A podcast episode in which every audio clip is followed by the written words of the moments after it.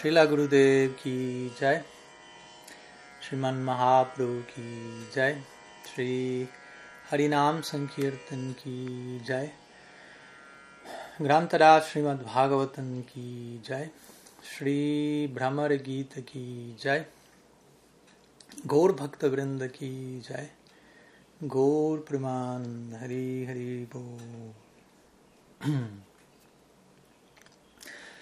Bo. Buenas tardes a todos, Pranam, y un gusto poder reencontrarme con cada uno de ustedes, continuando con nuestro ciclo de estudio del Brahmar Gita, la sexta canción de esta serie aún más amplia de seis canciones del Bhagavad, entonadas por las gopis de Braj, en, dentro de lo que es el décimo canto del Srimad Bhagavatam, y bueno encontrándonos en, la última de estas seis canciones, la canción del Abejor, se encuentra en el capítulo 47 del décimo canto del Bhagavatam. Entonces hoy nos encontramos en nuestro noveno encuentro, en donde vamos a estar estudiando el cuarto verso del Brahmar Gita. Recordamos, tuvimos cinco clases introductorias tratando de contextualizar un poco la narrativa para ubicarnos dentro del marco emocional en el cual se expresa esta canción única en particular. Y luego hemos, tenido, hemos estado estudiando los primeros tres versos y vamos a estar estudiando el cuarto, que corresponde con el verso número 15 en el capítulo 47 del décimo canto. Pero como siempre, antes de adentrarnos con el tema de la fecha, vamos a hacer un, un breve repaso de la clase anterior, donde estuvimos estudiando, como digo, el tercer verso del Brahmar Gita, que sería el verso 14, capítulo 47 del décimo canto del Bhagavad Puran. Allí, Srimati Radha habla, se dirige al abejorro, diciéndole, oh tú abejorro, ¿por qué estás cantando aquí tanto acerca del Señor, del amo de los yadus, delante de nosotros quienes somos mujeres sin hogar? Estos tópicos son noticia vieja para nosotras y mejor tú ve y canta acerca de, la, de, este amigo de Arjuna, del amigo Arjuna, una forma de referirse a Krishna, delante de sus nuevas novias, de sus nuevas amigas, cuyo ardiente deseo en sus pechos o corazón él ha aliviado ahora estando allí. Tales damas seguramente te van a dar a ti, abejorro, la caridad que estás solicitando. Entonces en este verso Shirada, como vemos, insulta al abejorro básicamente, desde varios lugares, uno de ellos llamándolo Sat Angri, aquel de, seis patas, con esta idea diciendo los animales tienen cuatro y no son muy inteligentes, tú tienes dos patas más, o sea que en un sentido eres más animal, lo cual implica que eres menos inteligente.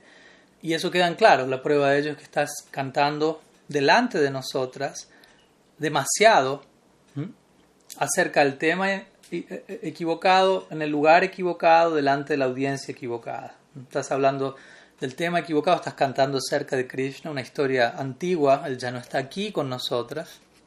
Estás cantando en el lugar equivocado, en Sri Brindavan, que se encuentra sumido en profunda separación. Y ante la audiencia equivocada, nosotros las Braya Gópicas, quienes más estamos padeciendo este, este viraja este distanciamiento. Y aún más Shirada utiliza el, el concepto Yadupati, uno de los tantos nombres que ella le otorga a Krishna en relación a su estadía en Mathura. Tú estás cantando acerca del amo de los Yadus. Por lo tanto, ve donde los Yadus, ve donde esas personas que ese amo está protegiendo. Si él es Yadupati, por lo tanto, él es el amo de los Yadus. Ve donde los Yadus, él los está protegiendo a ellos ahora. Nosotros nos encontramos ardiendo en el incendio forestal de la separación. Entonces ve donde Matura, ve a la gran ciudad, ve a este entorno aristocrático y no vengas donde nosotros, quienes somos damas sin hogar, personas de la calle, o en este caso sería personas del bosque.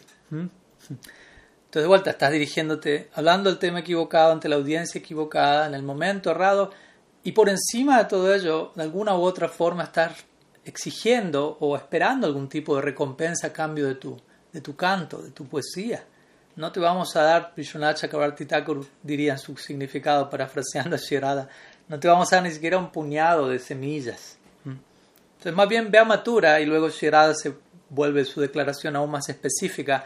Ve a Matura y donde las damas de Matura, quienes están plenamente satisfechas, habiendo obtenido a Krishna. Por lo tanto, ellas estando en, ese estado de satisfacción van a poder recompensarte con lo que sea que les pidas, básicamente. Y en el marco de hacer ello, Shirada también, además del nombre Yadupati, se refiere a Krishna como Vijaya Saka, lo cual explicamos es un nombre más propio de Krishna siendo amigo de Arjuna, una de las tantas eh, interpretaciones de este nombre, y no es un nombre en absoluto de Krishna en Vrindavan, quien usualmente le era conocido en términos de amistad como Subal Saka, uno de los nombres de Krishna ligado a sus amigos en Braj es Subal Saka. Pero ella aquí lo llama Krishna Arjuna Saka, aunque interesantemente Krishna aún no se había encontrado con Arjuna, estando en Mathura. Por lo tanto, en este rebalsamiento de amor en separación, como hemos mencionado, también por momentos los Brajavas se exhiben cierto Aishvarya, cierto conocimiento, ya sea de la divinidad de Krishna, pero de tal manera que eso no disminuye su intimidad, su madurez, sino que lo incrementa. Todo lo que entra en contacto con el afecto de los Brajavasis jamás obstaculiza el avance de su afecto hacia Krishna, sino sea Aishvarya, sea lo que fuere, todo termina sumando a la ecuación de maduria, de intimidad. Y por momentos, otra forma que esa Aishvarya va a tomar en separaciones que personalidades como Sirada van a exhibir cualidades como omnisciencia. Entonces aquí Shirada está entregando una declaración premonitoria, algo que va a acontecer en el futuro. Al llamar a Krishna nuevamente Vijaya Saka, dejando en claro eventualmente esa, esa relación se va a establecer entre Krishna y Arjuna. Otra posibilidad del nombre Vijaya Saka tiene que ver con Shirada hablando de cómo Sri Krishna está siendo derrotado en la batalla amorosa en Mathura con las damas de Mathura. Entonces, Vijaya significa victoria. Entonces, en este caso tiene que ver con cómo Krishna y Saka que ser amigos, pero en este caso también puede extenderse hacia las amigas de Krishna Mathura, quienes son victoriosas sobre él en la batalla amorosa. En otras palabras, quienes están interactuando con él románticamente y no las gopis. Entonces, todo este verso, recordemos cada uno de los diez versos del Brahma Gita, expone uno uno de los diez tipos de chitrayalpa o conversaciones delirantes que se dan en el marco del amor divino. Entonces, cada verso habla de un tipo de chitrayalpa. Este verso en particular habla de vijalpa, que si la Rupa Goswami lo define como palabras sarcásticas que critican a Krishna, las cuales abiertamente expresan celos mientras que al mismo tiempo ocultan el orgullo y el enojo que existen en el corazón de uno.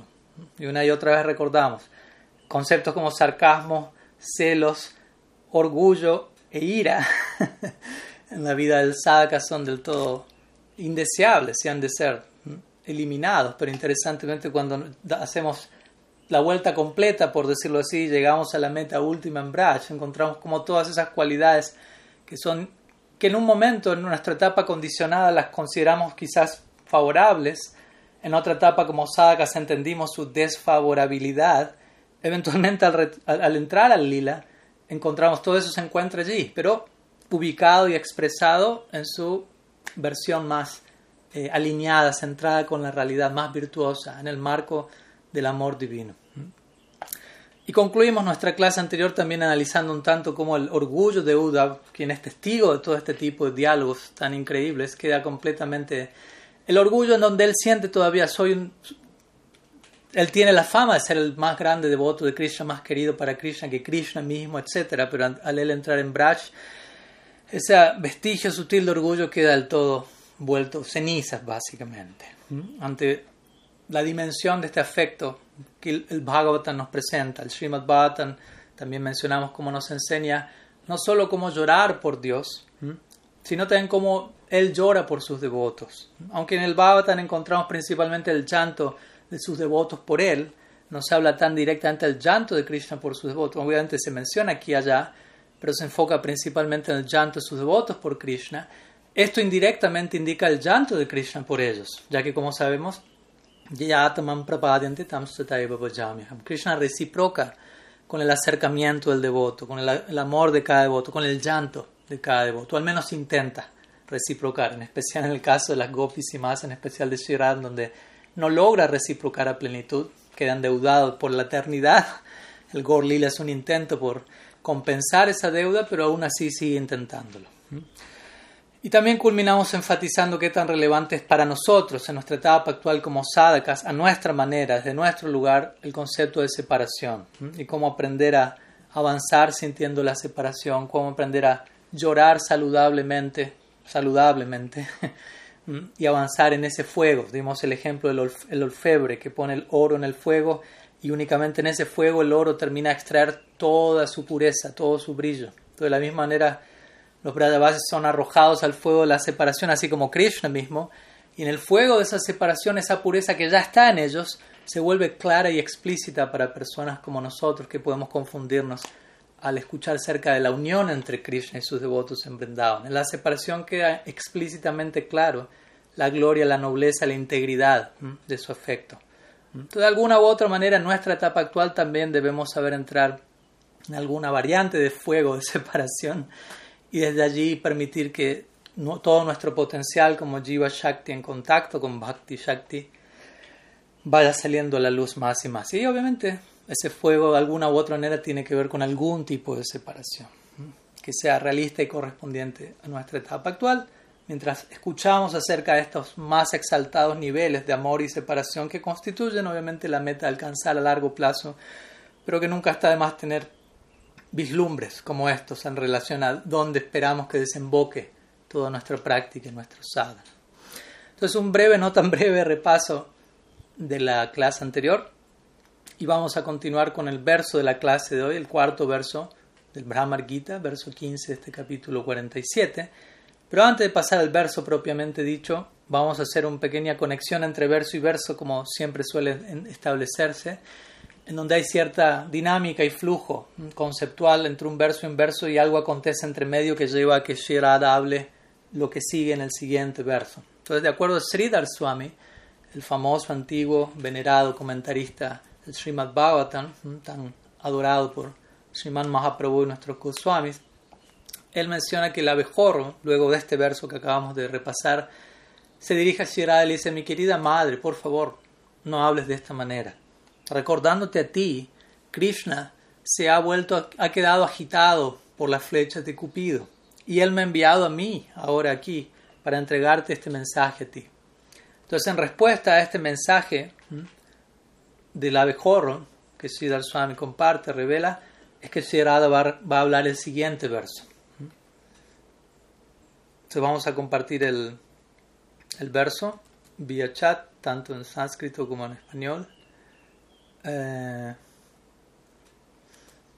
y como siempre, si alguien lo puede compartir, quizá la madre Govinda en, en, en el chat de Facebook, también lo agradecería. Entonces voy a recitarlo en sánscrito primero y luego pasamos al español. Dice así.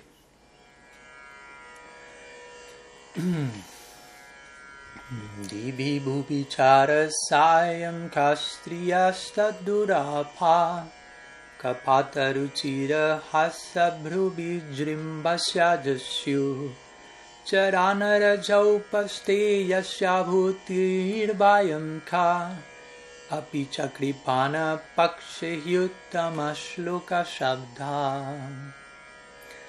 Entonces responde el abejorro diciendo, en el cielo, en la tierra o en la esfera subterránea, ¿qué mujeres no, estarán, no están disponibles para él? Él simplemente arquea sus cejas y sonríe con engañoso encanto, y todas ellas se vuelven suyas la diosa suprema misma adora el polvo de sus pies. Entonces, ¿cuál es nuestra posición en comparación? Pero al menos aquellos que son desdichados pueden cantar su nombre, Utamash Loka. Entonces, como decimos, esta es la respuesta de Shirada a la idea, al, argumento o a la realidad, en verdad, posible, posible que el mejor le pudo haber dicho a ella, no hables de esta manera, Krishna realmente está agitado por Cupido. En otras palabras, sigue atraído a tu persona, sigue amándote. Y por eso me, trajo aquí, lo cual es cierto, como sabemos, recordemos. Krishna en ningún momento olvida a las gopis, a Sirados, Brajavasis, y su amor por ellos sigue incrementando.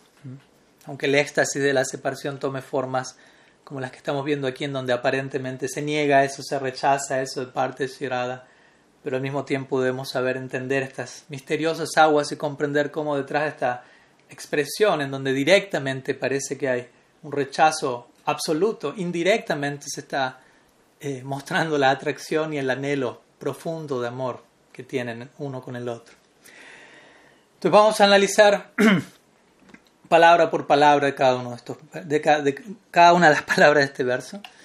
La primera línea dice Divi Bhubicha Rasayam.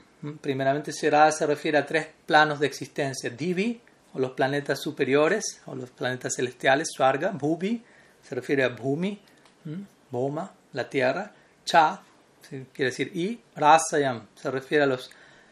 Se traduce como la esfera subterránea o los planetas inferiores, por debajo de la tierra. Kastriyash Tat Durapa. Entonces Shira dice, en estas tres esferas, Kaha, Stria, Kaha quiere decir qué, y Stria significa mujeres. Entonces, ¿qué mujeres? Tat Durapa.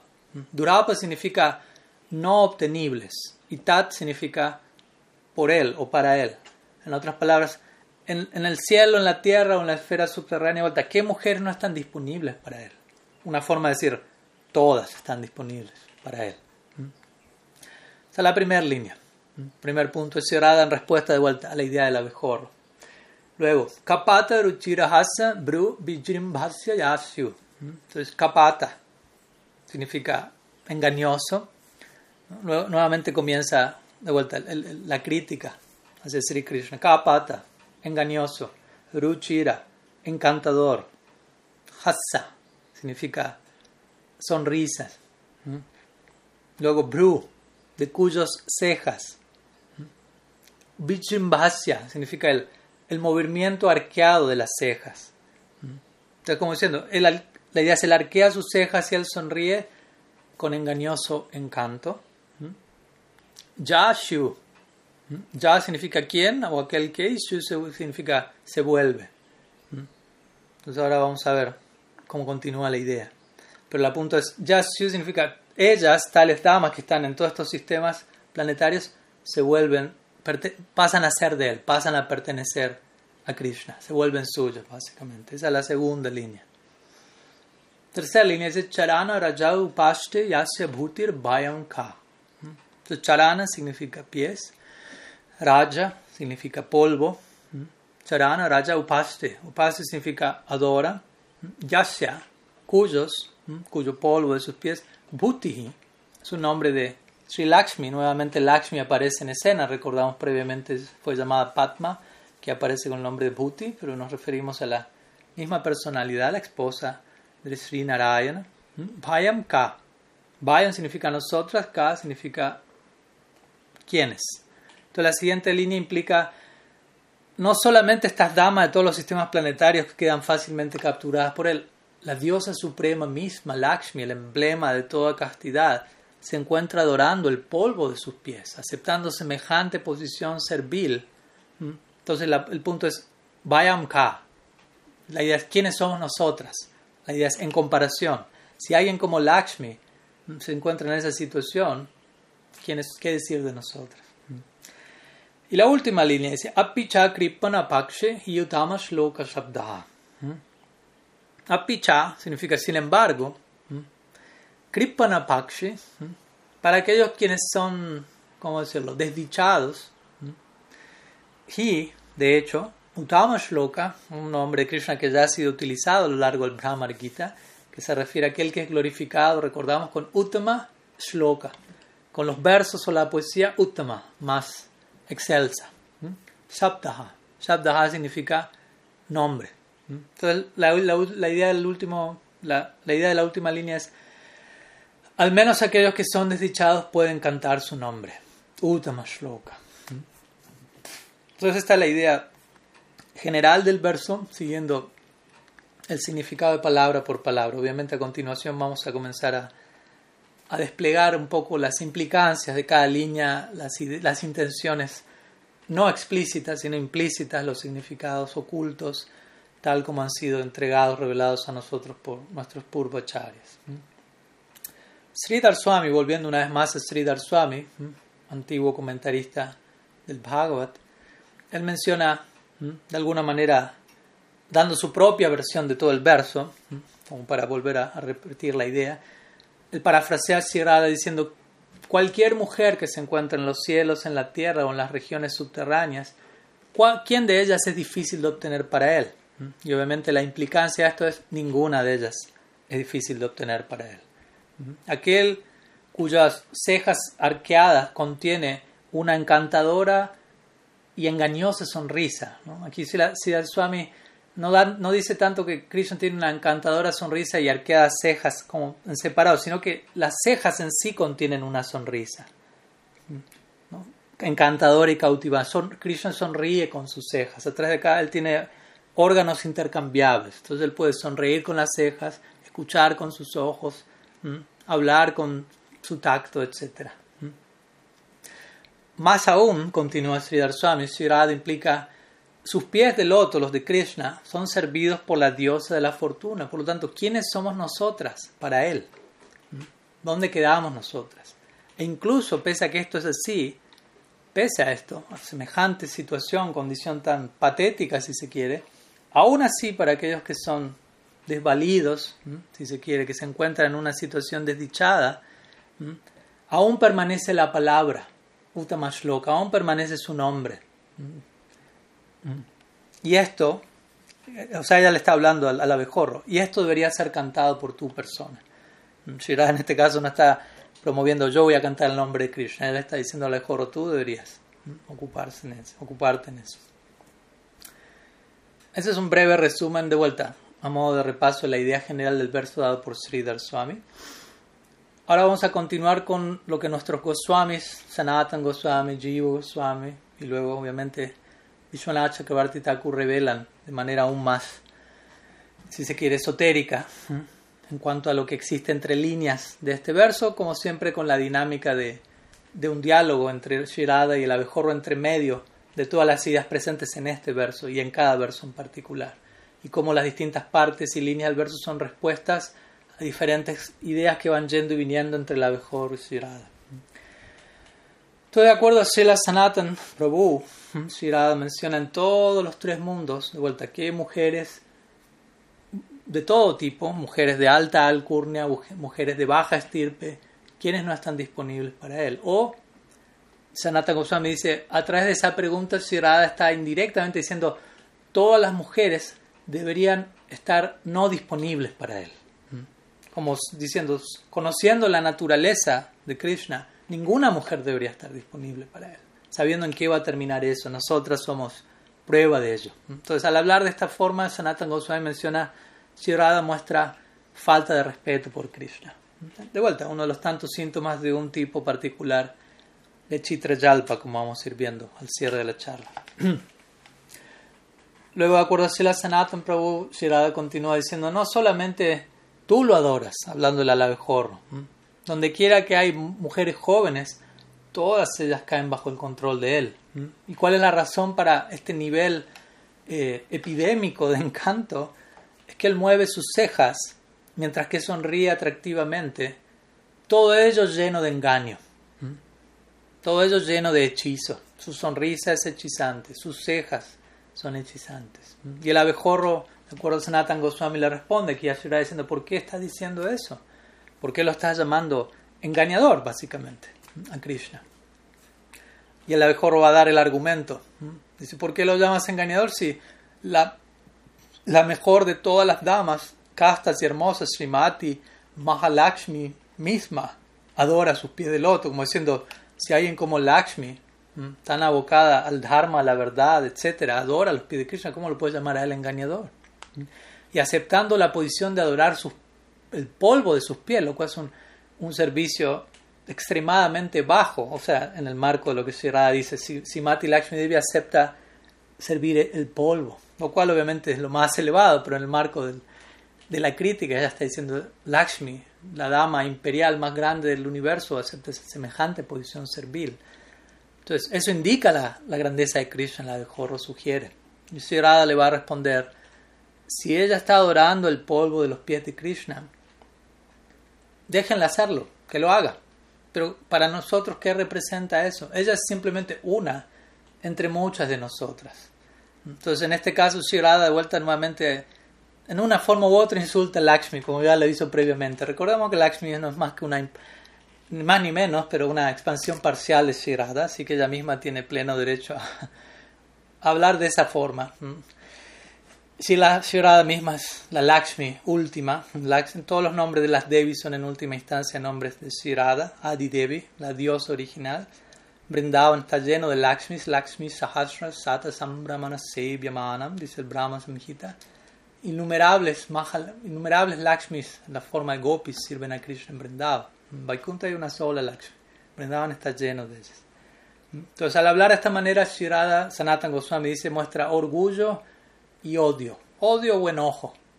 Podríamos decirlo como celos, en cuanto a alguna otra dama que presente competencia. Pero vuelta, todo esto no en el marco de los celos tal y como los entendemos en este plano, sino simplemente como un subproducto de su expresión extática.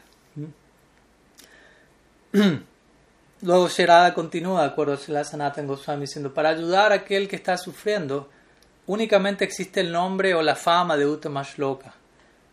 Como diciendo, está el nombre de él, él tiene cierta fama, pero siendo que él está ignora, que él ignora en la práctica aquel que está sufriendo, su fama, que genera ciertas canciones, Uttama Shloka puede ser canciones excelsas acerca de él, su fama va a quedar destruida porque él es llamado Uttama Shloka y hay canciones que cantan sus glorias como aquel que ayuda al afligido, Dinabando, etc. Pero en la práctica él demuestra lo contrario. De vuelta, somos nosotros ejemplo de ello. En otras palabras, lo que Sirada implica a, través de Sanatana Goswami es uno no debería estar cantando acerca de él. Él es alguien cruel, básicamente, implica aquí Sanatan Goswami. Kripanapakshe. Generalmente la palabra Kripanapakshe en este verso se refiere aquellos que, son, que están afligidos o que son desdichados, pero Kripanapakshe puede referirse a alguien que es miserable o cruel. Entonces Sanatan Goswami también interpreta esta palabra como si insultando a Krishna amorosamente desde ese lado. Entonces él es cruel porque él no está entregándonos la felicidad que necesitamos al aparecer ante nosotros. Básicamente es la implicancia. A través de todo esto, Sierra únicamente está expresando su desesperado anhelo por la darshan de Krishna, por la unión con Krishna y poder, poder ofrecerse en servicio desinteresado de pies a cabeza.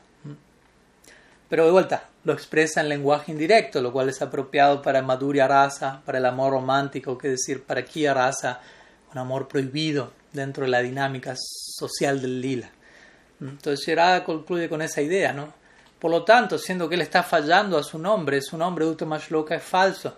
Únicamente sus sirvientes, aquellos quizás parcializados con él, lo llaman desde ese lugar. Entonces Sanata Goswami dice esto también representa un tipo de crítica con, con enojo. U otra versión con la que Sanatan Goswami concluye su, su comentario, este verso es en relación a esta palabra Uttama Shloka. Sanatan Goswami dice, parafraseando Shirada, siendo que Krishna ya conocido como Uttama Shloka, uno no debería ignorarlo. Él es el mejor de todas las personas. Entonces aquí parece ser que es una versión completamente opuesta. Súbitamente Shirada está glorificando a Krishna. Y aunque de forma explícita eso no se ve en este verso, sí lo vamos a ver en otros versos posteriores. Como súbitamente Shirada, por ejemplo, por un momento el abejorro va a alejarse de ella y ella va a pensar que el abejorro se está yendo y le va a ir a decir a Krishna todo lo que acabo, todos los insultos que le acabo de dar. Y ella comienza a, a llamar al abejorro y a glorificar a Krishna por esa razón o por otras.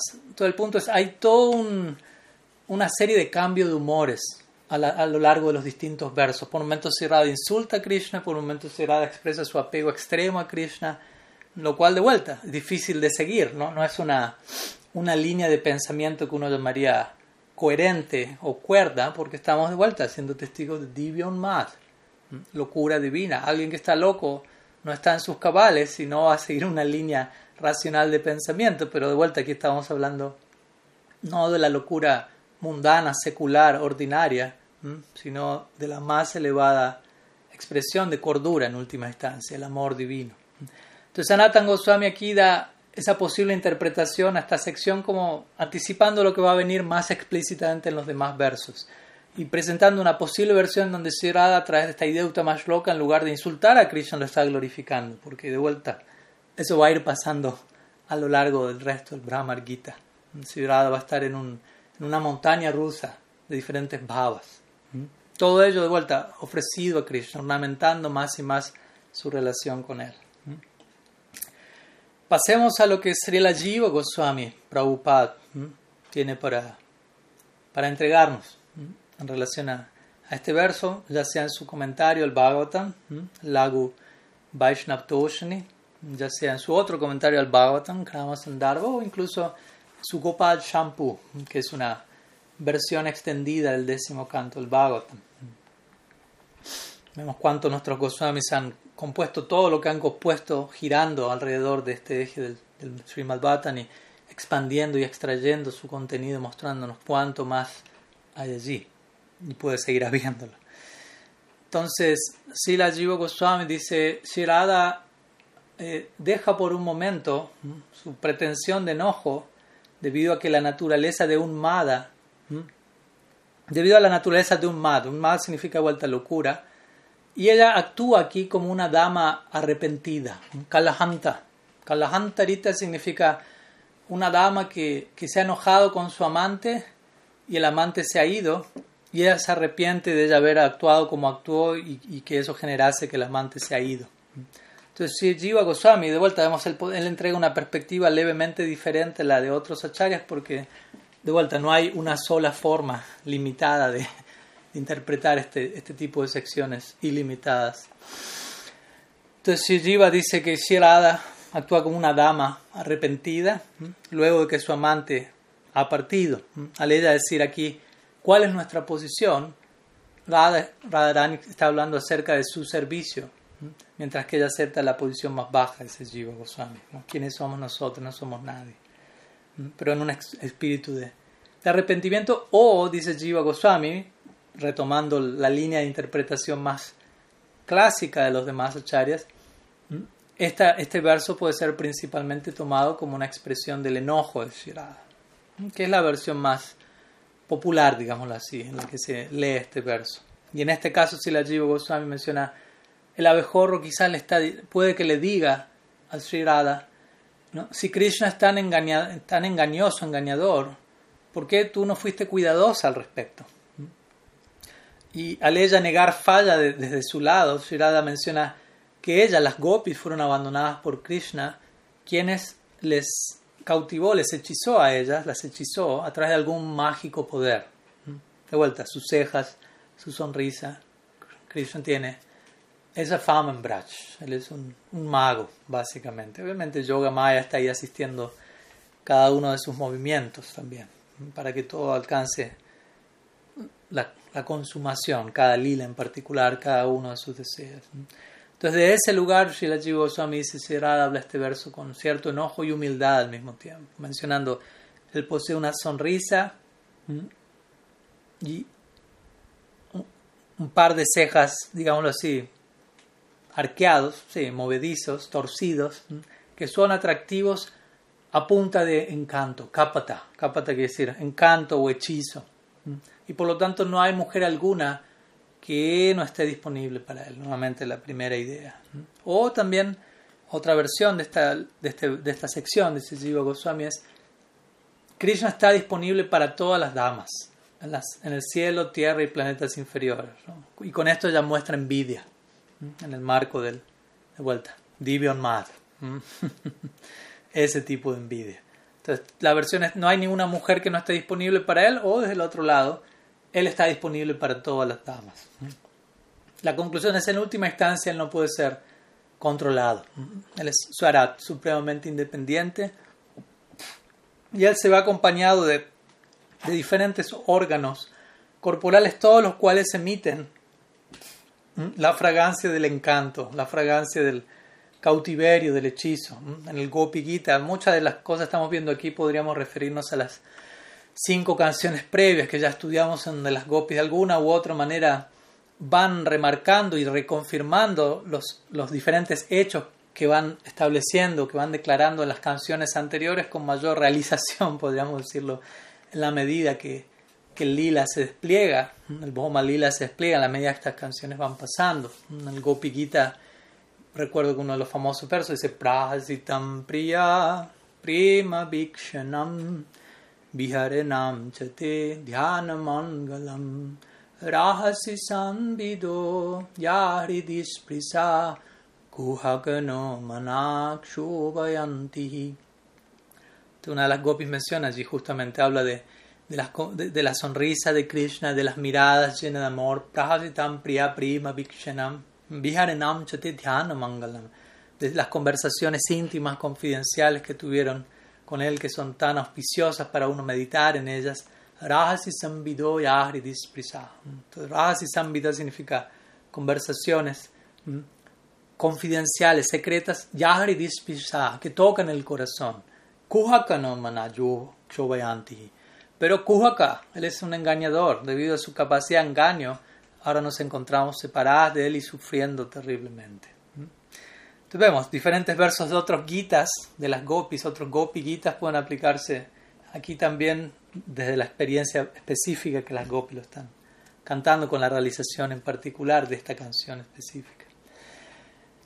Shirada continúa, de acuerdo a la Jiva Goswami diciendo las personas definen las buenas cualidades del cuerpo de Krishna en términos de la ilusión que es creada por su sonrisa, sus cejas y otras características.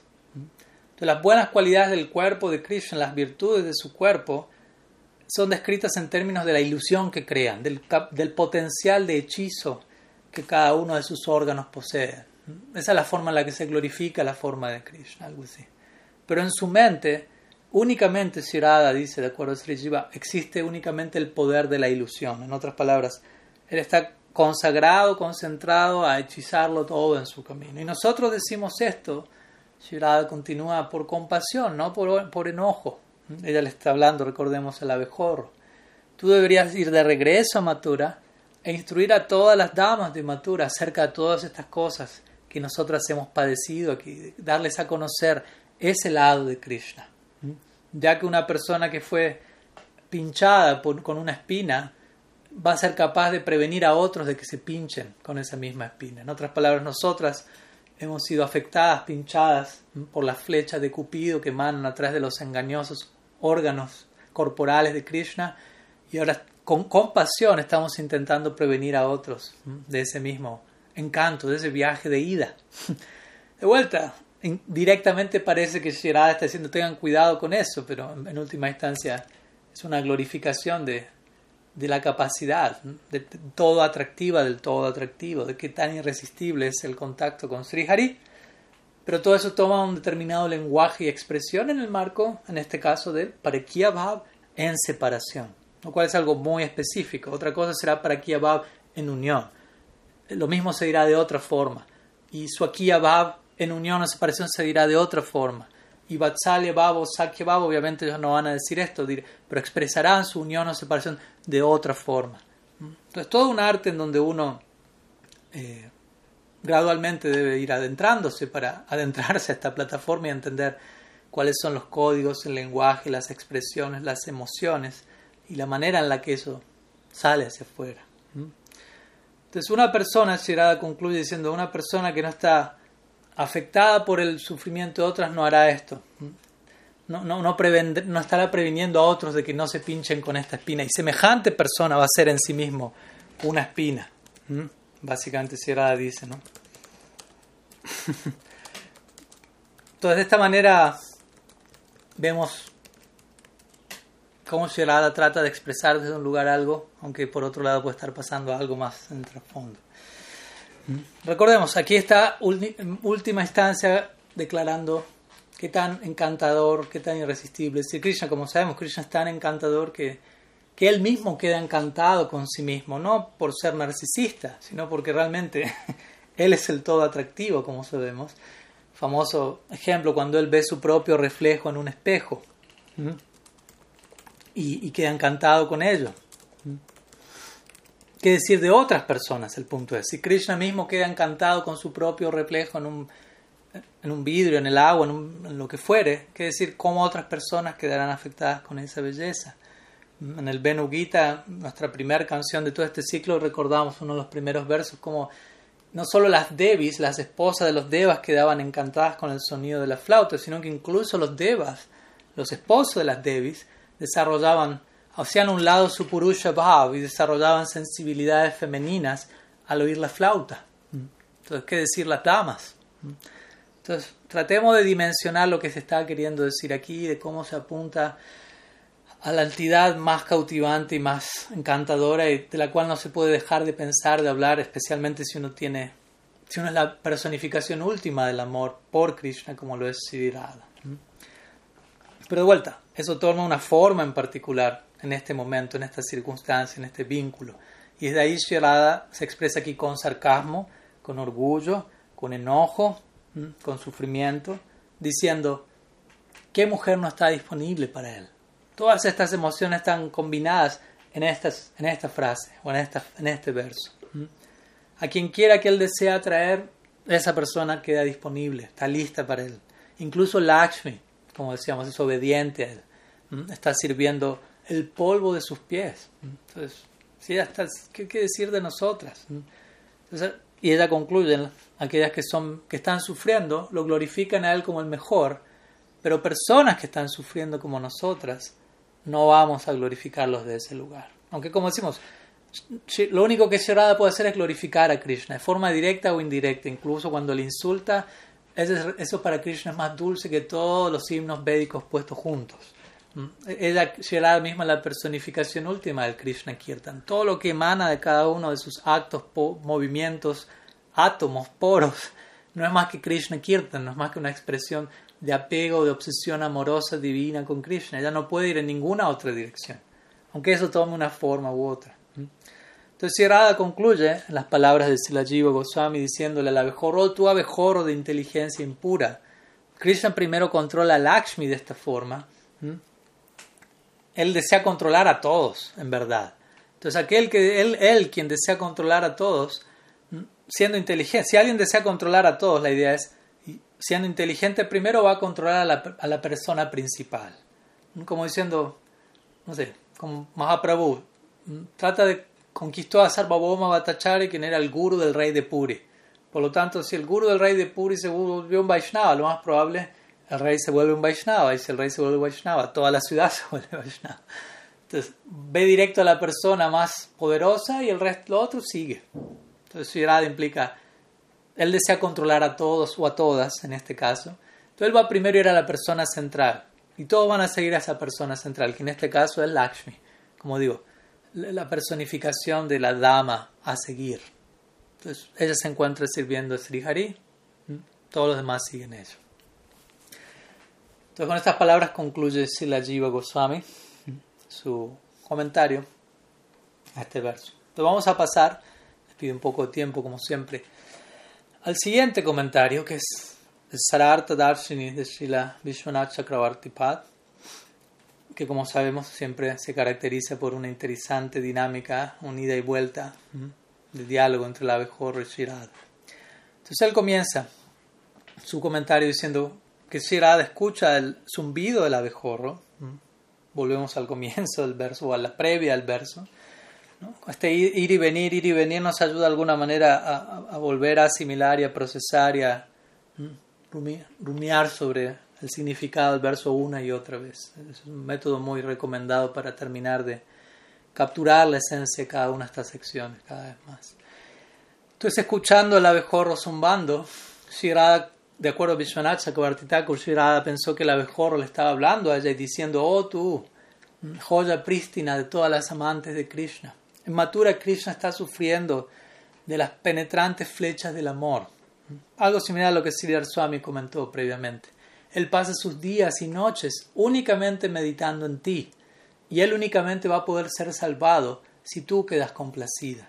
Que como dijimos, esa es la realidad. Vemos como aquí nuestros acharyas también a través del, del abejorro nos entregan un vislumbre de lo que está pasando en Matura, de cómo Krishna está experimentándole su separación, está así como las gopis necesitan ser salvados, salvadas, Krishna necesita ser salvado en esa misma manera.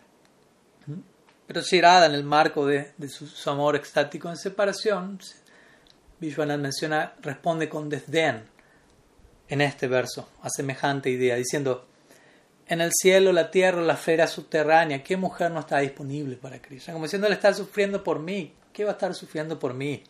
Todas las damas del universo están disponibles para él. ¿Quién soy yo? Incluso considerando que Lakshmi está allí. Entonces la implicancia de esta idea es Shirada dice, yo conozco perfectamente bien, lo conozco a Krishna, conozco a Krishna como la palma de mis manos. Entonces sé muy bien que él no puede pasar su tiempo sin la compañía de mujeres jóvenes. Esa es su naturaleza. Lampata, como dice el último verso del Sikshastakam. Mat prana natas tu saiva maslisya vapadaratam pinashtamam adarshanam marmahatam karotu vayatata vivadatu lampata. Lampata significa mujeriego, básicamente, playboy o algo por el estilo. Entonces, este último verso del Sikshastaka mencionado por Mahaprabhu, como sabemos, es pronunciado en el humor de Shirada. Entonces, únicamente ella puede llamar a Krishna mujeriego. Generalmente no es la manera de abordar al Ser Supremo, pero obviamente para Shirada Sri Krishna es mucho más que el Ser Supremo, no mucho menos. y por eso utiliza este lenguaje. Entonces, Shirada, quien es Sri Krishna mismo, si se quiere, la forma del Shakti, el absoluto dividido en dos con el propósito de raza, el intercambio amoroso. Shirada dice, yo conozco perfectamente bien a Krishna, conozco su psicología, sé que es alguien que no puede pasar su tiempo sin estar rodeado de jóvenes muchachas. Entonces, si Krishna no puede encontrarse con ninguna dama inmatura, entonces en ese caso es bueno que medite en nosotros e intente satisfacernos enviando un mensajero como tú, quien, quien has venido aquí, para llevarnos a nosotros allí. Obviamente sabemos que Shirada no está dispuesta a semejante travesía, pero ella menciona eso en este marco. Pero no nos vengas a decir que las damas de Matura, quienes son de una casta kshatriya, no van a aceptar a, una persona de nacimiento Vaisya como Krishna lo es. Porque, como decimos, no hay nadie que no esté disponible a él en todos los tres mundos. Tanto las Devis, las semidiosas en el cielo, como las Nagapatnis en los planetas inferiores, todas ellas abandonaron a sus esposos o los van a abandonar, hipotéticamente hablando, si Krishna apareciera ante ellas en algún momento. Todas están listas para salir corriendo detrás de él en todos estos sistemas planetarios. Entonces, ¿qué decir de las damas de Matura? Como diciendo, ya están ellas allí, ya están dentro de la trampa, digámoslo así. Entonces, para obtener a estas damas de Matura, en verdad Krishna no tiene que depender de ningún crédito piadoso o de algún pago monetario. Simplemente como Krishna las obtiene, falsas promesas. Krishna comienza a sonreír como siempre lo hace, comienza a arquear sus cejas y el resultado es captura y encanta a todas las damas.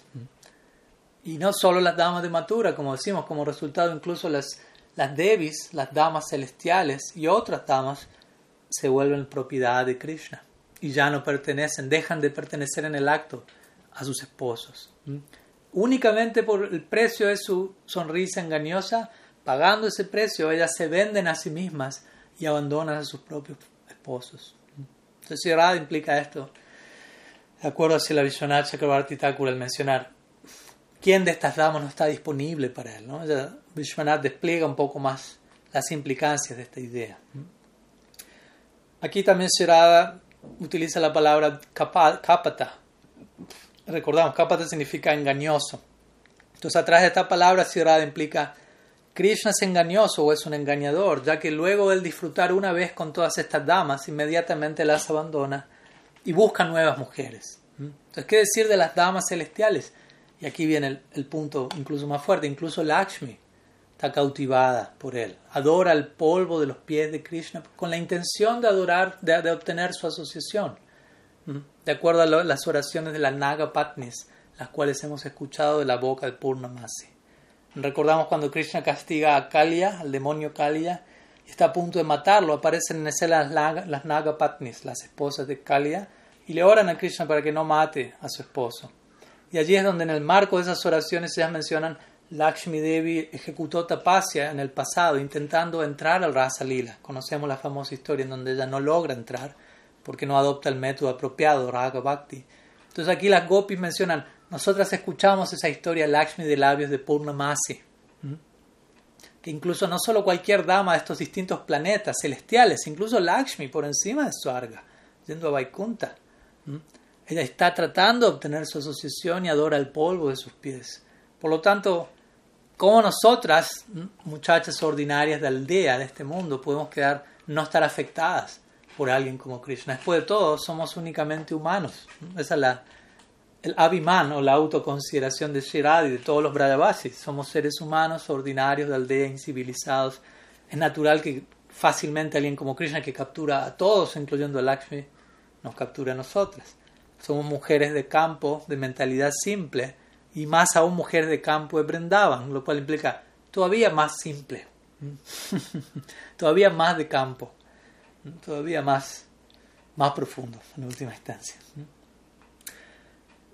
Shila Vishwanath Chakrabarti Thakur menciona que pese a que todas estas palabras están llenas de humildad, en verdad, a través del tono de la voz de Shirada y de los movimientos de su, de su cara, de su cabeza, estas palabras implican una actitud celosa debido al orgullo, menciona Shila Vishwanath.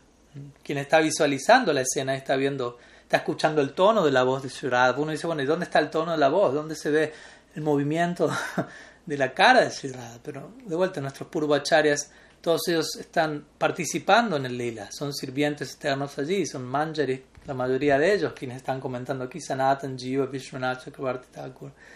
Entonces ellos pueden entregarnos este portal a cada uno de nosotros, imagínense qué grado de fortuna y de contacto con, con la revelación. Entonces Vishwanath Chakrabarti menciona, a través de esos celos, Sri revela su superioridad en relación a Lakshmi y a todas las demás damas que menciona ella aquí, planetas celestiales, etc., en cuanto a prema, en cuanto a belleza y en cuanto a compatibilidad de casta con Krishna. Entonces, de vuelta, Sri no, no exhibe esto desde un orgullo mundano, sino en la cima de su amor toma esa forma en particular, en el marco de expresar su celo, en el marco de la separación divina, ella deja claro como el prem que ella posee, la belleza de ella y de las gopis por extensión, son superiores a todas las demás damas y en especial su compatibilidad de casta. Krishna es Vaisya, Shirada es Vaisya. Todos ellos pertenecen a, a la aldea de pastores, por lo tanto hay mucha más compatibilidad para estar ellos juntos que con damas de planetas celestiales, Lakshmi Devi, Naga Patnis, etc. ¿Mm? Vishwanath continúa luego, parafraseando Sierrada, que ella implica diciendo, Krishna es un engañador tal, retomando la idea de Krishna teniendo a, Lakshmi atraída hacia él. Krishna es un engañador de tal nivel que incluso él ha atraído a la casta esposa de Narayan. Recordemos, Lakshmi es el epítome, el símbolo máximo de la castidad, pero Lakshmi, como mencionamos, decidió unirse a la Asa Lila. Y, para, en, el espíritu de intentar acceder a esa realidad, Srimati Lakshmi Devi acepta volverse la sirvienta, la sierva de Krishna, y abandona la gloriosa posición de ser la esposa de Narayan en Vaikunta. Entonces, si la dama más casta del universo queda atraída de Krishna, ¿qué decir de cualquier otra dama? La, implicancia también con esto, en las palabras citadas, nuestra atracción incontenible por Krishna está totalmente justificada. Nadie nos puede criticar. En muchos versos distintas de estas canciones esta idea surge. Las gopis muestran cómo todos están atraídos hacia Krishna desde objetos inanimados en Braj, desde el río, el aire, las piedras, los animales, qué decir los humanos, las damas, los planetas celestes, incluso Lakshmi. Y con eso ellas dicen, ¿por qué, nos, ¿por qué nos critican a nosotras por estar atraídas a Él? Todos están atraídos hacia Él. Por lo tanto, nuestra atracción hacia Krishna desde nuestro mismo nacimiento, obviamente previo a ellos, son nitecidas, está del todo justificada. Y la sección final de este verso, de acuerdo a Srila Vishwanath Chakrabarti Thakur, de acuerdo al Shirada, menciona aquel que es llamado Uttama Shloka. Si tal persona Alguien va a ser llamado Tamashloka si, si uno es misericordioso, si aquel que es desdichado y caído. Y por lo tanto, él va a ser glorificado con la poesía más excelsa. Esa es la idea. Utamashloka significa aquel glorificado con la más excelsa poesía. ¿Y por qué glorificado con la más excelsa poesía? Porque es el amigo del afligido. Entonces Shira dice, bueno, Krishna tiene ese nombre, pero Krishna no tiene esta cualidad de ser misericordioso hacia el, afligido. Por lo tanto, este nombre le fue asignado de manera equivocada o falsa. Porque si Krishna sería misericordioso para conmigo, él entonces estaría actuando de manera tal de merecer ese semejante exaltado título. Entonces sutilmente Shirada está de vuelta haciendo bullying, criticando el Sri Krishna al llamarlo sarcásticamente Utamashloka. Y con esto también ella implica indirectamente, le habla al abejorro, pero en última instancia también le está hablando a Krishna. Y recordemos, en medio de todo esto, Uda, la boca de Uda queda cada vez más abierta sin saber qué, acotar. Pero con esto Shirada también implica, hablándole a Krishna a través del abejorro, si tú deseas mantener tu nombre de Utamashloka, eres famoso con ese nombre y sé que estás apegado a tener ese nombre y esa fama, si quieres mantenerlo y no arruinar tu reputación debido a que no estás actuando acorde a tu nombre, entonces tienes que dirigir tu misericordia y gracia a, las personas más necesitadas, a las personas más miserables que más están sufriendo. En otras palabras, lo que le está diciendo es, vuelve donde nosotros, cumple tu promesa y regresa a. Muchas veces encontramos este tipo de oraciones en grandes devotos. Oh Krishna, tú eres conocido como Dina Bandhu o, Patita Pavan, el alzador de los caídos, el amigo el afligido, pero en todo el universo no hay nadie más caído y afligido que yo. Por lo tanto, si quieres cuidar tu nombre y tu reputación de ser esa persona, tienes que mostrar tu gracia a mi persona, que soy el más caído de todos, el más necesitado. Con una manera estratégica de atraer la gracia de Sri Hari, obviamente, con sinceridad y, profundo anhelo. Entonces, Shirada recurre a esta idea también aquí. Si realmente quieres mantener tu reputación de Utamashloka y de amigo del afligido, dirige tu gracia hacia el que más está sufriendo, y no hay nadie que esté más sufriendo que los habitantes brindaban, dentro de ellos las gopis y dentro de Sirada. Vishwanath Chakrabarti Thakur concluye su significado comentando, revelando cuál es el tipo de chitra yalpa que encontramos en este verso, cuál es el tipo de conversación delirante. Él dice que las palabras Sirada que expresan todos los sentimientos de una amada o de una amante eh, frustrada indican una intensidad de amor por Sri Krishna que supera incluso el de Lakshmi. Entonces, quedan claro que todo esto proviene de un nivel de afecto que supera cualquier otro nivel de afecto. Entonces, en la primera mitad de este verso, Sri Radha está acusando a Krishna de ser un engañador al citar la atracción que él tiene hacia otras damas y de esta manera mostrando el engaño de él a través de un abuso malicioso. La tercera línea, dice Vishwanath Chakrabarti, expresa los celos de Shirada llenos de orgullo. Y la última línea expresa a Shirada encontrando falla en el comportamiento de Krishna, no, haciendo honor a su nombre loca debido a ella sentirse indignada para con él. Por lo tanto, encontrando todos estos elementos dentro del verso, este verso, Vishwanath Chakrabarti Thakur concluye, conocido como Ujalpa lo cual es un tipo de Chitra Yalpa que es descrito en el Ujjval Nilamani. Si la Rupa Goswami describe Ujalpa en el Ujjval Nilamani, cada vez que él describe un tipo de Chitra Yalpa, si la Rupa Goswami da como ejemplo cada uno de estos diez versos del Brahmar Gita y sobre esa base Vishwanath menciona lo que menciona aquí. Entonces, ¿cómo se define Ujalpa? Si Rupa Goswami dice, los sabios dicen que Ujalpa se refiere a criticar a Krishna con indignación debido al, engaño de él a través de los celos y el orgullo. Entonces, toda esa combinación específica de ingredientes desde este lugar en particular es lo que encontramos en este verso. Y desde ahí nuestros acharyas han concluido que es este tipo de chitra yalpa. Vamos a, como siempre, luego de, del análisis oficial del verso, vamos a compartir, comenzamos esto en la clase anterior, la versión poética de este verso, poética en el original al bengalí, que, que Bhaktisiddhanta Sarasvati Thakur presentó, aquí vamos a traducirla al español sin tanta poesía, sabrán perdonarme, como una forma de también volver a, mencionar y repasar la idea presente aquí. Entonces, Shirada menciona lo siguiente, dice Prabhupada Bhaktisiddhanta, dirigiéndose al abejorro.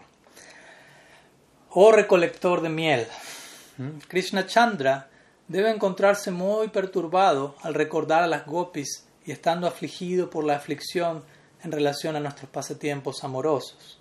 Por lo tanto, Él te ha enviado a ti como mensajero para satisfacerme. No hables sobre tales temas dentro del alcance de mi escucha. Lo que yo puedo decir es que todas las damas que están aquí que están allí, perdón, en los planetas celestiales, en los planetas mortales, en la Tierra o en los planetas inferiores, están todas fácilmente disponibles para Krishna. Cuando Lakshmi contempla las cejas de Krishna y su sonrisa falsamente atractiva, ella inmediatamente le sirve. Y nosotras, eh, y nosotras somos damas ordinarias en comparación con ella. Aún así, pese a que Krishna es un engañador, él de repente actúa de forma muy liberal. Dile a él, quien es misericordioso hacia el afligido, que él es llamado con el nombre Uttama Shloka. Como diciendo, recuérdale de su nombre y recuérdale que actúe de tal manera que haga honor a su nombre. En otras palabras, dile que vuelva ya. Entonces, nuevamente, recordemos ya, vamos a ir a, la sección de conclusión compartiendo algunas reflexiones finales antes de terminar y pasar hay alguna pregunta.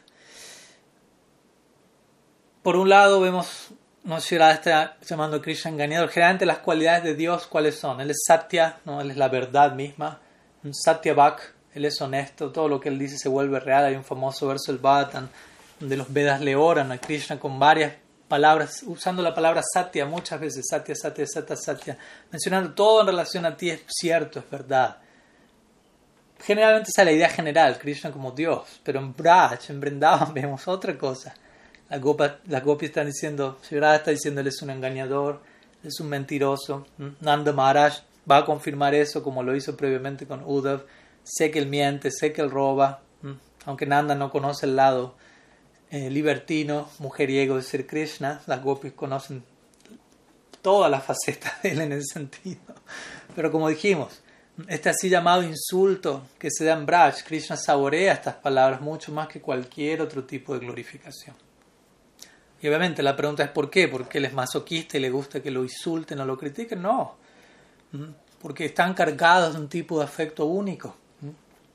Como recuerdo una vez leí una frase muy linda a este respecto que dice, Brindaban es aquel lugar en donde cada ventaja de la jerarquía es sacrificada en pos de la alegría de la intimidad, en donde el insulto sabe mejor que la más extravagante glorificación, debido a que tales insultos son ofrecidos en un total olvido de sí mismo, en amor divino. Entonces, desde ese lugar, sale el insulto, digámoslo así, desde un olvido absoluto de sí mismo en amor divino. Por lo tanto, Krishna, no hay nada que Krishna saboree más que ese bhava, bhava grahi janardana, él únicamente toma eso. Entonces notamos ese lenguaje en Vrindavan. En Bracha el lenguaje no es filosofía, como vemos, sino empatía, plena conexión con los sentimientos de cada cual desde el lugar más real y profundo. Y como sabemos, Krishna intentando reciprocar con esa empatía, en última instancia, la consecuencia última de la experiencia de Brindavan para Krishna es él se vuelve Mahaprabhu, especialmente como sannyasi para nosotros en este Bhoma Lila. Vamos a culminar, hablar, comentar algunas palabras, alguna conexión entre el Brahma Gita y el Gaura Lila, lo cual considero interesante porque, como sabemos, el uno nos lleva al otro y viceversa. Entonces, como vemos, las gopis y Shirada en particular lo dejan todo, lo abandonan todo por Sri Krishna entonces Sri Krishna intentando pagar su deuda de amor, reciprocar en alguna forma, él aparece como Mahaprabhu no solo para saborear Radha sino que él acepta sannyas. Y como sannyas, sabemos que el sannyas de Mahaprabhu es tan estricto, como sannyas Mahaprabhu comienza a abandonar todo lo que Sri abandonó por él, como Krishna. Tratando de ser empático. Mahaprabhu es el dios de la empatía, podríamos decir. Krishna intentando vivenciar qué hay del otro lado, qué hay en el corazón de Shira. Así como sea el ejemplo, si uno tiene un amigo con cáncer y, y, uno lo quiere acompañar y ser empático en cada etapa de su proceso, quizás la persona con el tiempo pierde el cabello y uno se va a sacar el cabello también, uno se va a afeitar. Esa persona tiene que usar ciertas ropas, uno va a usar esas ropas, uno va a comer lo mismo. Empatía. Entonces, de la misma manera, por decirlo así, ocurre esto con Sri Krishna en relación a Shirada en la forma de Sri Chaitanya, quien es el Dios de la empatía. Quien quiere saborear Radha Bhava, especialmente Radha Viraja, la separación de ese Radha. Entonces, este Radha Viraja es tan deseable, como digo, que, que este Radha Viraja ejemplificado en este Brahma Gita en su cumbre última, la separación de Radha, es tan deseable que Krishna mismo lo saborea, como Mahaprabhu, en la forma de Sri Gaurachandra, Sri Chaitanya, Radha Bhava. Pero especialmente, como sabemos, Mahaprabhu es Krishna saboreando Radha Bhav, pero especialmente Vipralamba Bhav, el humor de en separación de Krishna y todo este cultivo se vuelve más y más sistemático en Jagannath Puri, en el Gambira. Jagannath Puri es conocido como Vipralamba Kshetra o el campo de la separación.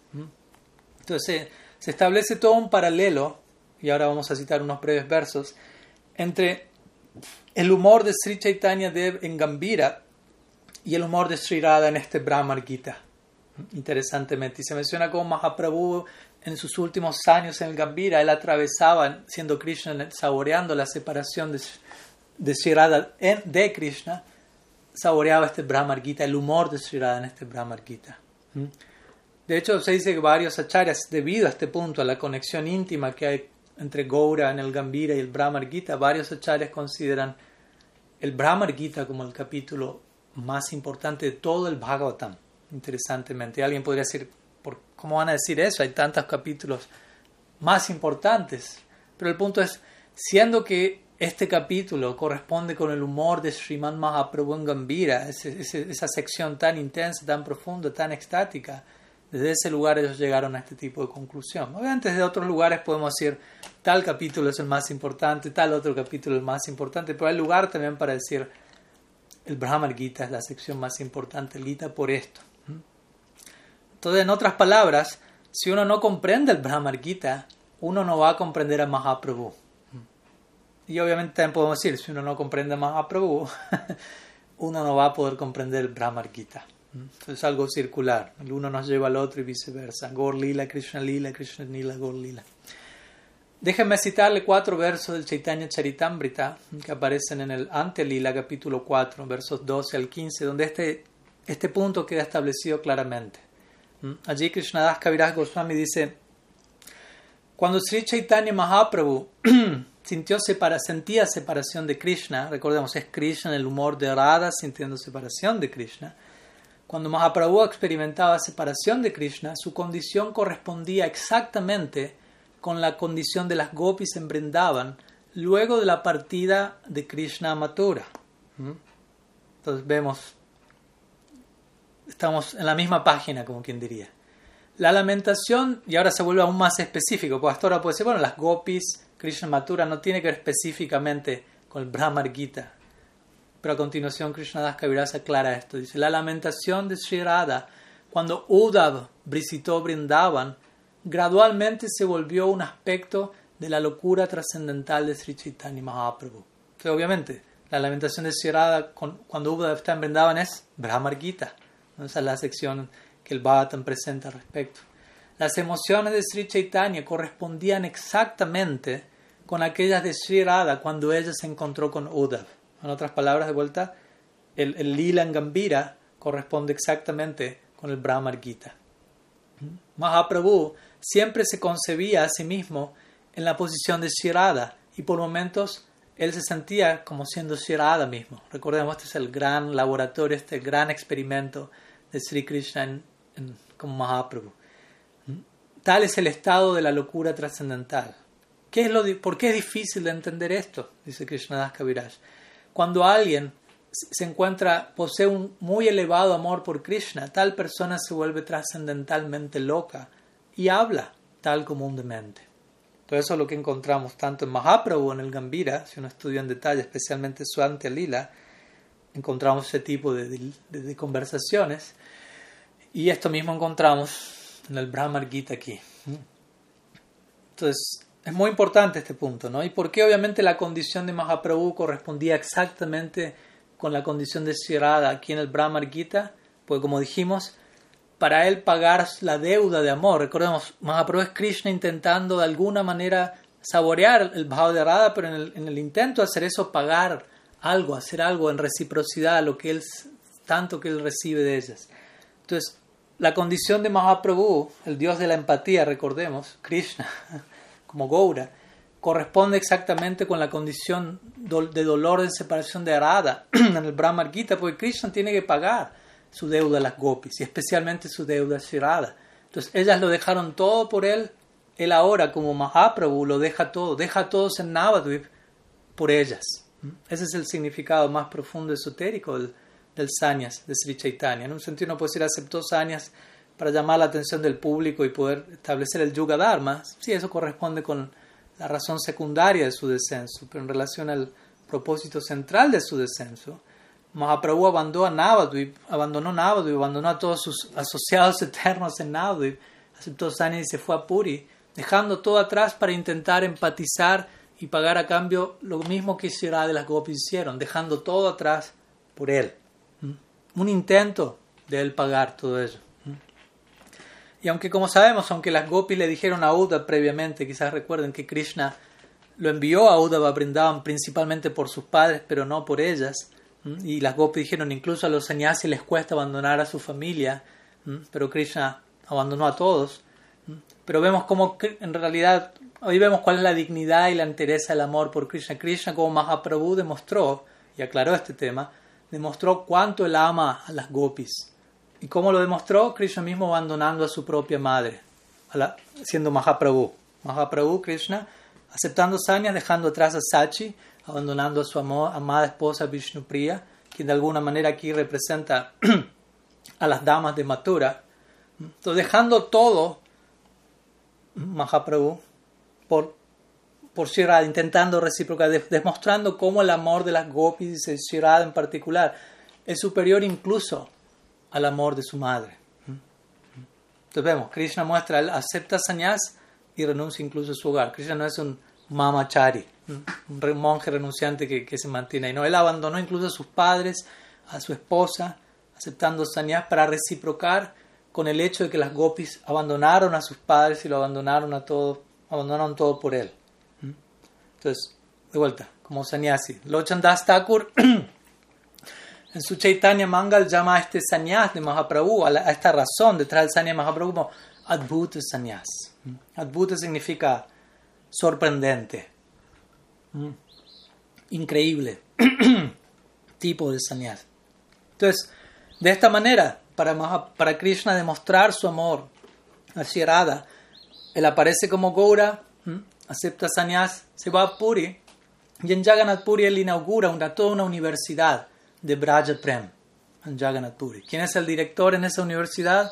Radha Bhav, el humor de Sri Radha. ¿Quién es el primer estudiante en esa universidad? Por hacer una analogía, Mahaprabhu mismo, es el primer alumno.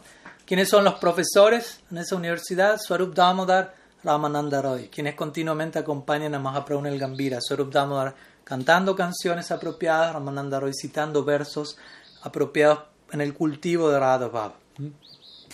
Y los dos son importantes. Algo, un punto importante aquí es que Swarup Damodar ejecutaba kirtan para Mahaprabhu en Gambira, Ramananda Roy ejecutaba, citaba versos. En otras palabras, Kirtan y Harikata. Kirtan y Harikata. Los dos son importantes. El uno debe acompañar al otro. No podemos separar Kirtan de Harikata. ¿Mm? Bhaktisiddhanta Sarasvati Thakur a este respecto él describe que así como no podemos separar a Krishna de Sri tampoco se podemos separar a Krishna de Harikata. Krishna, a Kirtan de Harikata, perdón. Kirtan significa Srinam, santo nombre. Y Krishna no es diferente el nombre. Entonces, el Kirtan es Krishna. Y Harikata está representado en la figura de Shirada, como vemos, es la personificación misma de Harikata. Entonces, no podemos separar a Radha de Krishna, no podemos separar a Harikata de Kirtan. Por lo tanto, desde allí, Mahaprabhu en el Gambira está mostrándonos el tipo de Kirtan en el que debemos ocuparnos para alcanzar Vrindavan. Un Kirtan que se ve combinado con Harikata. No solamente kirtan, kirtan, kirtan y no harikata. Y tampoco no solamente harikata y solamente kirtan. No solamente harikata y no kirtan. A veces Devoto organiza festivales de kirtan y cantan por, por 8 o 10 horas, pero no hay una gota de harikata. Y sí hay algún beneficio, no estoy criticando eso, pero no, no existe el pleno beneficio. Entonces, lo importante es que haya kirtan y entre medio harikata. Y obviamente cuando el harikata se vuelve tan intenso y tan condensado. Eso acontecía también con Mahaprabhu en, en, en, Srivas Angan y en otras partes. El, el, el Harikata se condensa más y más hasta el punto de hablar tanto de Krishna y glorificar a Krishna y únicamente queda el nombre de Krishna.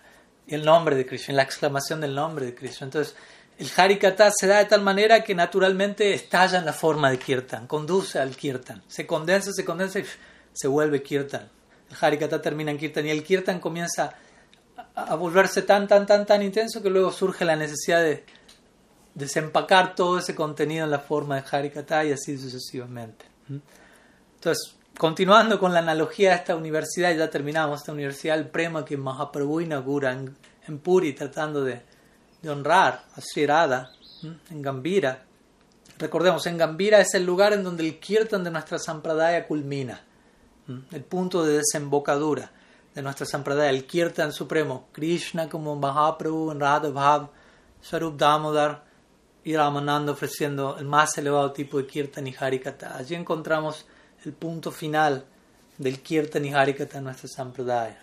¿Y cuál es el libro de estudio central dentro de esta universidad? Obviamente es el Srimad Bhagavatam, principalmente.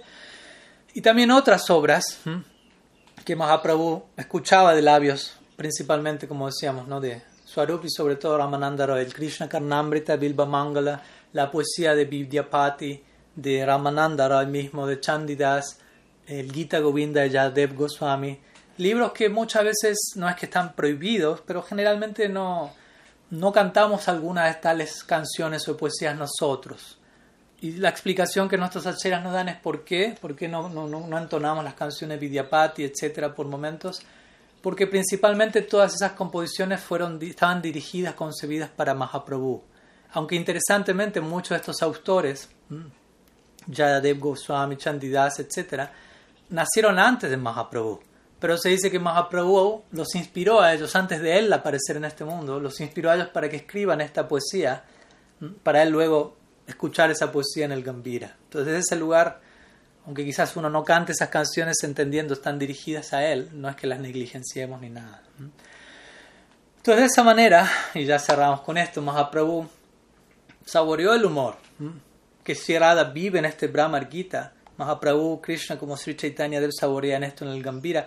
Y principalmente, como digo, la mención que se hace es, él se identificó sobre todo con el Brahma Gita, no se hace tanto una mención de que él saboreó tanto los demás Gitas. También se menciona que sí, que él saboreó los demás Gitas, Gopi Gita, Venu Gita, etc. Todos los Gitas están presentes en el Gaur Lila en una forma u otra, pero este Brahma Gita recibe un énfasis especial dentro de la Antya Lila de Mahaprabhu. Representa la cima, como digo, la cumbre del de la separación de Radha Bhav en separación, lo cual es lo que Sri Krishna Chaitanya Mahaprabhu vino a saborear principalmente.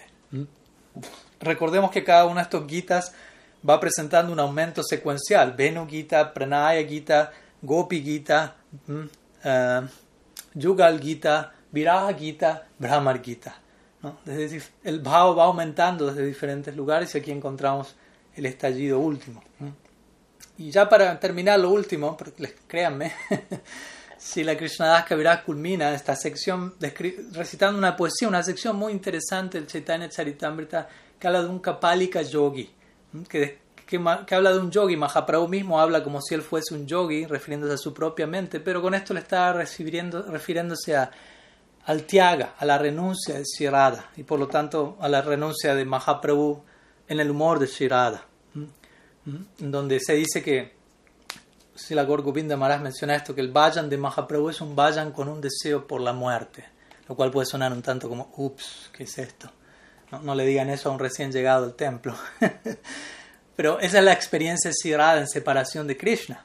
Ella está, su separación, ella ama tanto a Krishna que no puede contener su vida, aunque lo hace de una forma u otra para que Krishna no sufra.